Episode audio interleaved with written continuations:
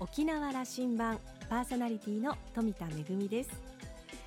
台風24号が来て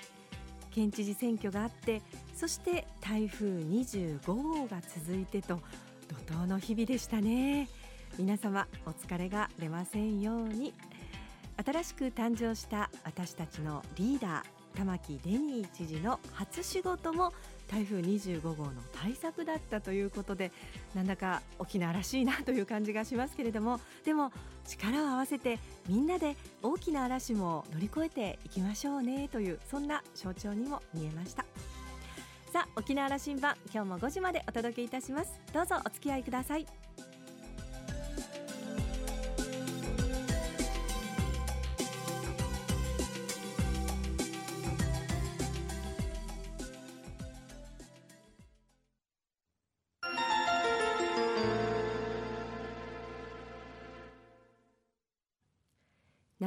港のどこかにあると噂のコーラルラウンジ。今週は文化放送の番組ディレクター清水克彦さんとラウンジ常連客で沖縄大学地域研究所特別研究員の島田克也さんのおしゃべりです。清水さんは1962年生まれ愛媛県のご出身です。早稲田大学教育学部を卒業後文化放送に入社。報道や編成制作部などで勤務し政治社会の各分野の番組制作を手掛けてきました。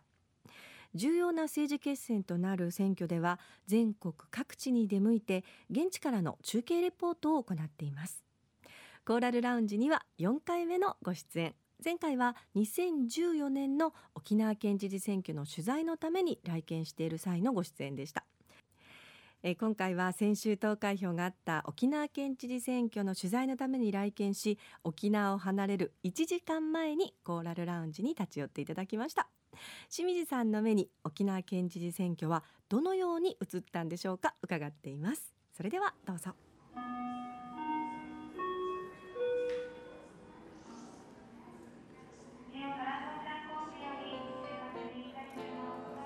多分4年ぶりに清水さんコーラルラウンジにお招きしました。はい。やっぱ4年ぶりということは知事選の循環なんですけどもね。そうですね。尾長さんが勝った時の選挙ですよね。コメントしてもらいました。はい、その、ね、知事選挙ウィークにはえっと文化放送としてえっと何泊入られたんでしたっけ？今回ですか？いや前回は前回は3泊4日だと思う標準でしょ？はい標準、ね、今回は台風と一緒に来られたからそうなんですよまあ、今回はね最後の訴えも両陣営なかったですから、うん、そういった意味ではそれを見に来るっていう目的はなかったんですけど、うん、結局的には。台風で2日遅れましたからね。あの聞き役にさせてください私は、はい、あのえ玉城デニーさんの勝因清水さんから、はい、私はやはり知名度と玉城さんに対する期待値、うん、これが佐喜真さんを上回ったんじゃないかなというふうに思います。うん、っていうのは一つやっぱり実はこの間私は佐喜真陣営の方に詰めてたんですけどそこで有名な選挙プランナーの方と一緒になって、うん、えー、開票速報をこうずっと眺めてたんですね当確が出るまでの間。でやっぱり彼が言うにはあもう1週間欲しかったと言うんですよ。うん、で11月にそもそも予定されていた知事選挙が尾長さんの死去によって早まりましたよね2か月近く。でそれは玉木さんにとっても同じ条件ではあるんですけれども、うんやっぱり玉木さんっていうのはもう前から沖縄全県にわたって名前がと顔が売れていてで一方の佐喜真さんはあくまでも宜野湾市長だったということでですね、えー、私も逆に質問を受けたんですね。あなたがもし千代田区民だったとして八王子市長の名前知ってますか？顔知ってますかと、そういうことなんですよっていうふうに言われたんですよ。でその佐喜真さんが掲げている県民所得平均210万円というものを300万に引き上げるという政策は特に那覇よりも離れた市町村にはかなり訴求したと思っているんだけれどもそれがあと1週間あればよりもっと強固なものになったはずだというふうに語ってましたね。それがまあ知名度。でそれともう一つは期待値、これはまああの玉木さんの方がやっぱ明るいですよ。でやっぱりねあの人間とカブトムシを一緒にしちゃいけないですけど人はやはり明るい方向に人方向に集まるものなんだと思いますよ。で玉木さんの方が、まあ、同じ経済復興とか沖縄振興策を唱えててもやってくれるんじゃないかっていう思いがやはりね女性それから無党派こういったところには響いたんじゃないかなとその選挙プランナーを語ってましたし私自身もそう思いますね。うん、あのすごく切実であの苦しい訴えをしてるんだけども、はい、根っこは明るいんですよね。そうなんですよ、うん、えー、あのトーンがやっぱりねあの佐喜真さんがどうのっていうわけじゃないんですけど玉木さんのあの明るさっていうのはやはりこう新しい沖縄を作りたいって言った時に説得力を持つんだと思いますね。ね。はい、あの、まあ、表裏だと思うんですけども、はい、こっち側からその佐喜真さんの敗因という切り口で話していただけません、うん、あのやっぱり今回はあ自民党の大物、例えば菅官房長官であったりあるいは小泉進次郎さん竹下亘総務会長こういった方々が入りましたよね。ただ有権者にマイクを向けてみますと私たちはああいうものでは動かされませんって言うんですよ。まあ進次郎さんどこに行ってもかなり人書きできて人気者ではあるんですけどもそれだけではやっぱり沖縄の人には通用しなかった。あとは今回、まあ、台風があったということもありますけど期日前がかなり増えましたよね、うん、35%。115万有権者の40万人が期日前に行ったと期日前ってのはやっぱりお年寄りの方の方がですね行く可能性が高いんですよね。うん、そういった意味でも佐喜真三陣営には誤算があったかなというふうには思いますね。うん、あのこう菅さんが入ってきて登壇までしたと、はい、これこれはねあのなんていうかなマスコミで失敗だったねというふうにも書かれてるんですけどもはい、清水さんもやっぱそう思います？そうですねそう思いますね。小長県政時代常に対立の構図が政府と沖縄県の間にあって、これやっぱり何とかしたいで自分の代で何とかしなければいけないっていう責任感はやっぱりあったと思うんですよ。で今がチャンスだということだったんだと思います。で前回は自主投票に回った公明党もね今回はタッグを組んで、えー、佐喜真さんを支援するっていう形が出来上がりましたからよしっていうのはあったと思いますね。うん、あのプロのあのせまあ、あの政治のプロからすればあれ票読みからすれば4年前からするとこれひっくり返せてるんですよね。そうなんですよあのそれぞれ誰が支持しているかどの政党が支持しているかということを足し算していくと票があってそうなんです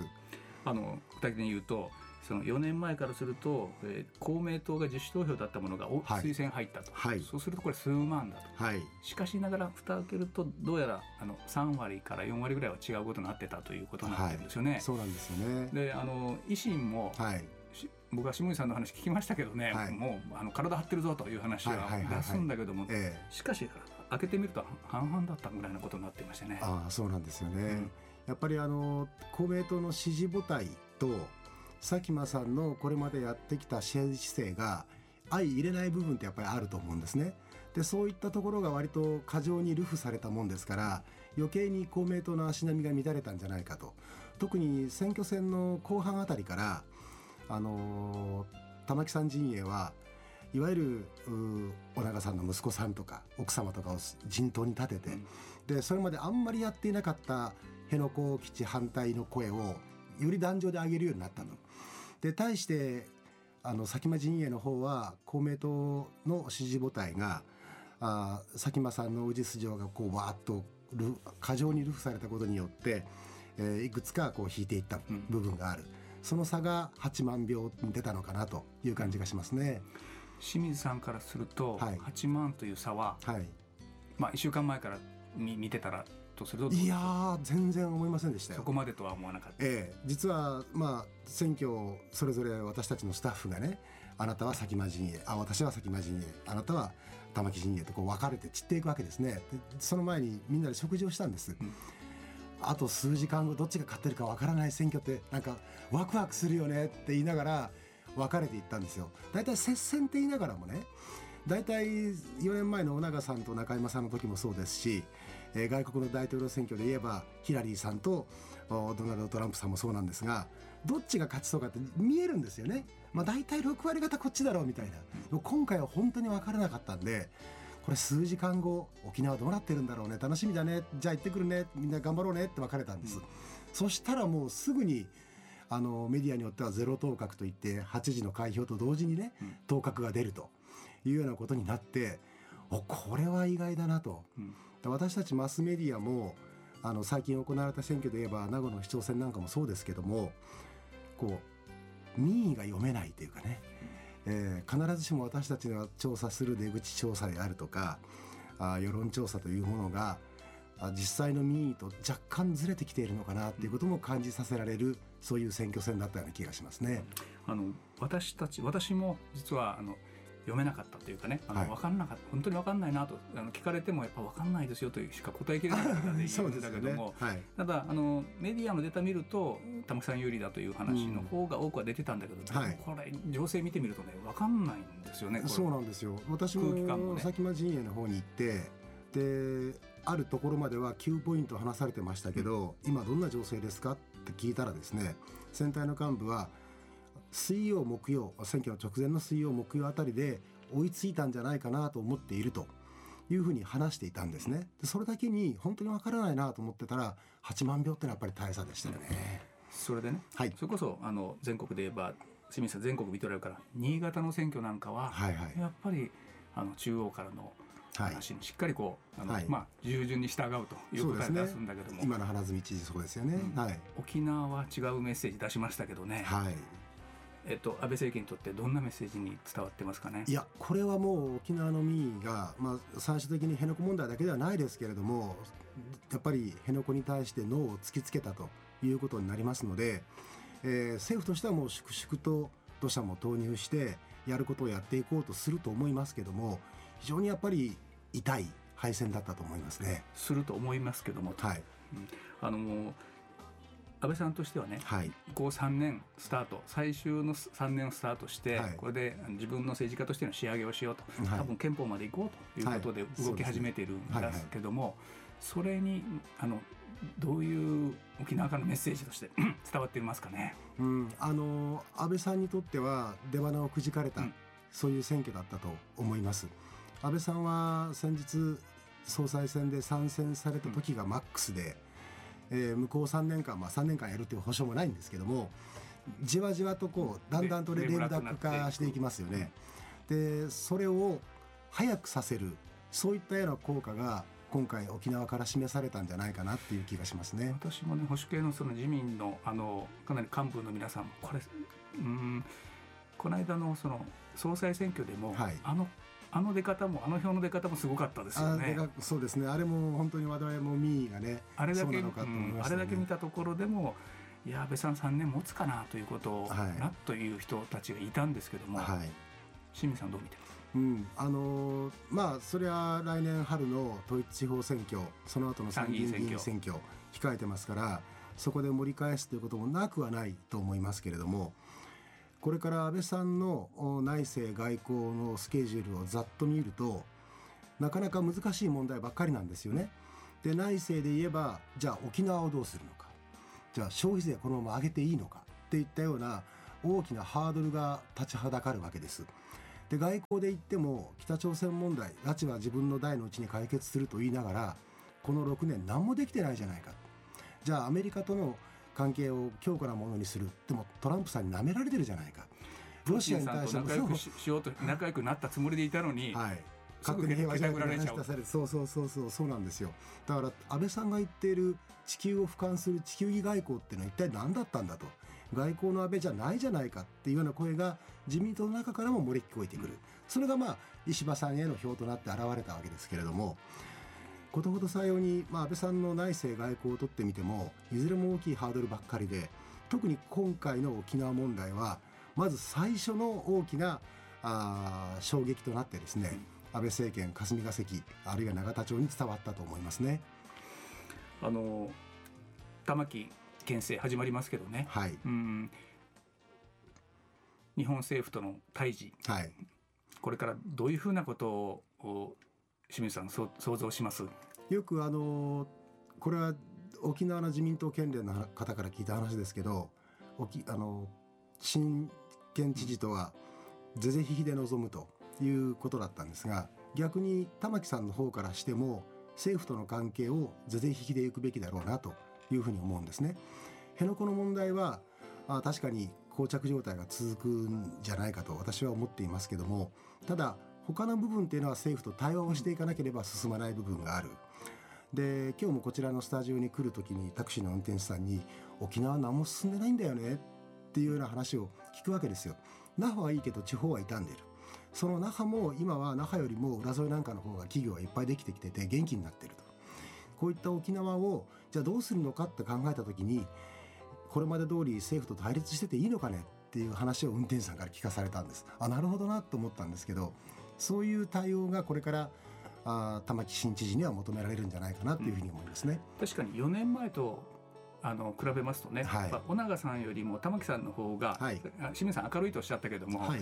あのこのコミュニケーションしやすい感じはしますよね。はい、あの与党の方から政府与党の方からもしやすいと思います。うん、でまた玉木さんは国会議員でしたから、そういった意味ではいろいろとあのまあ玉木さんの後ろには小沢さんがいるのかもしれませんし、いろんなことがまあこれからキャッチボールとして始まるんじゃないかなと思いますね。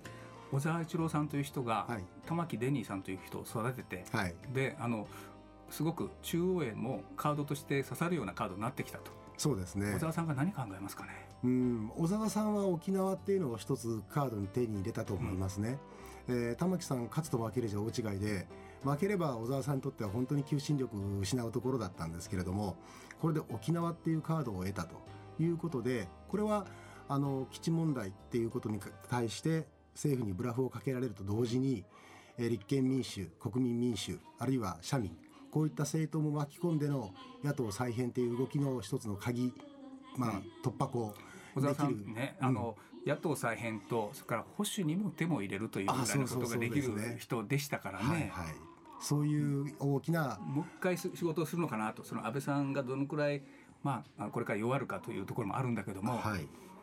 そんな構図を想像してしまうんですけど、えー、そういうチャンスを手に入れたなと思ってるんじゃないかと思いますね。これからも沖縄見続けてくださいね。はいありがとうございます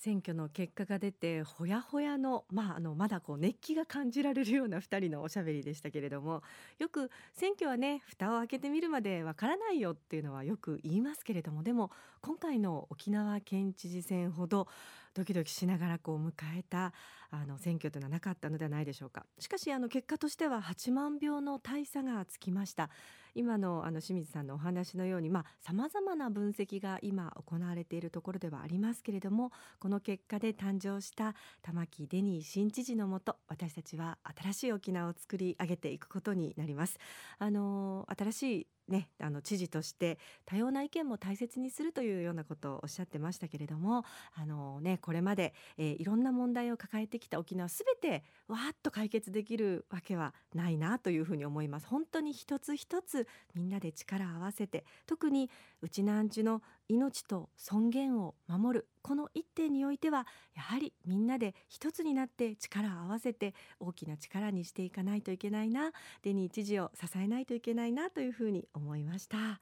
あのまあねあの最初の会見で、えー、まあ玉城知事とお呼びしたらいいのかそれからデニー知事とお呼びしたらいいのかというお話でいやデニーでどうぞというふうになんかジェントルマンらしくあのね、えー、お答えされてましたけれどもね期待したいと思います。えー、そして清水さんにはまた4年後沖縄がどう変わったのか分析をしていただきたいと思います。今週のコーラルラウンジは文化放送の番組ディレクター清水克彦さんとラウンジ常連客で沖縄大学地域研究所特別研究員の島田克也さんのおしゃべりでした。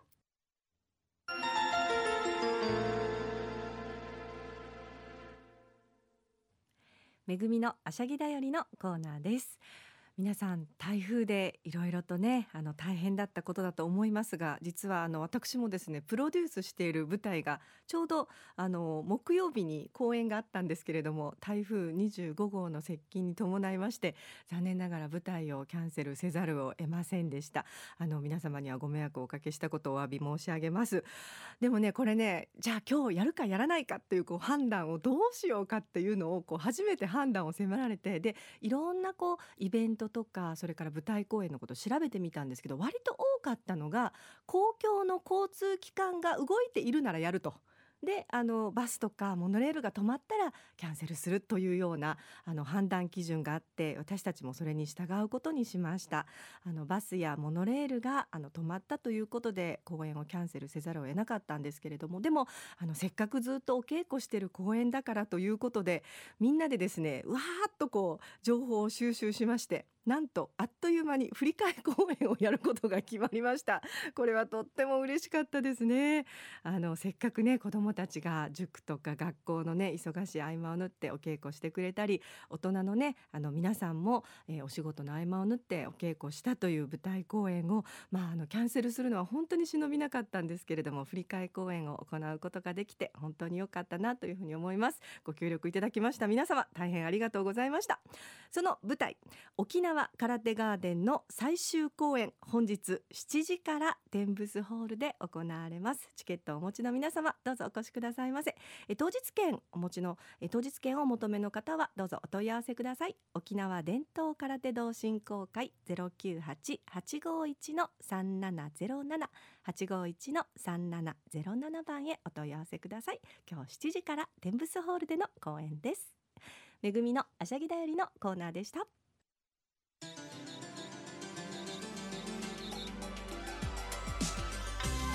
ラジオ沖縄ではラジコでの配信を行っています。スマートフォンやパソコンでリアルタイムでお聞きいただけるほか1週間の振り返り聴取も可能ですのでぜひチェックしてみてください。沖縄羅針盤今週も最後までお付き合いいただきましてありがとうございました。そろそろお別れのお時間です。パーソナリティは富田恵でした。それではまた来週。